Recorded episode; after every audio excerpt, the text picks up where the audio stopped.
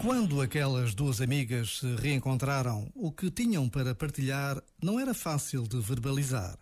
Uma doença incurável, um casamento terminado, mas conseguiram falar de esperança.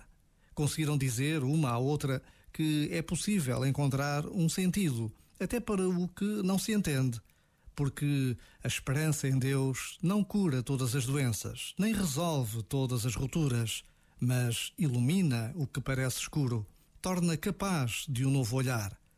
A esperança faz acontecer a presença de Deus na vida da humanidade. Já agora, vale a pena pensar nisto. Este momento está disponível em podcast no site e na app.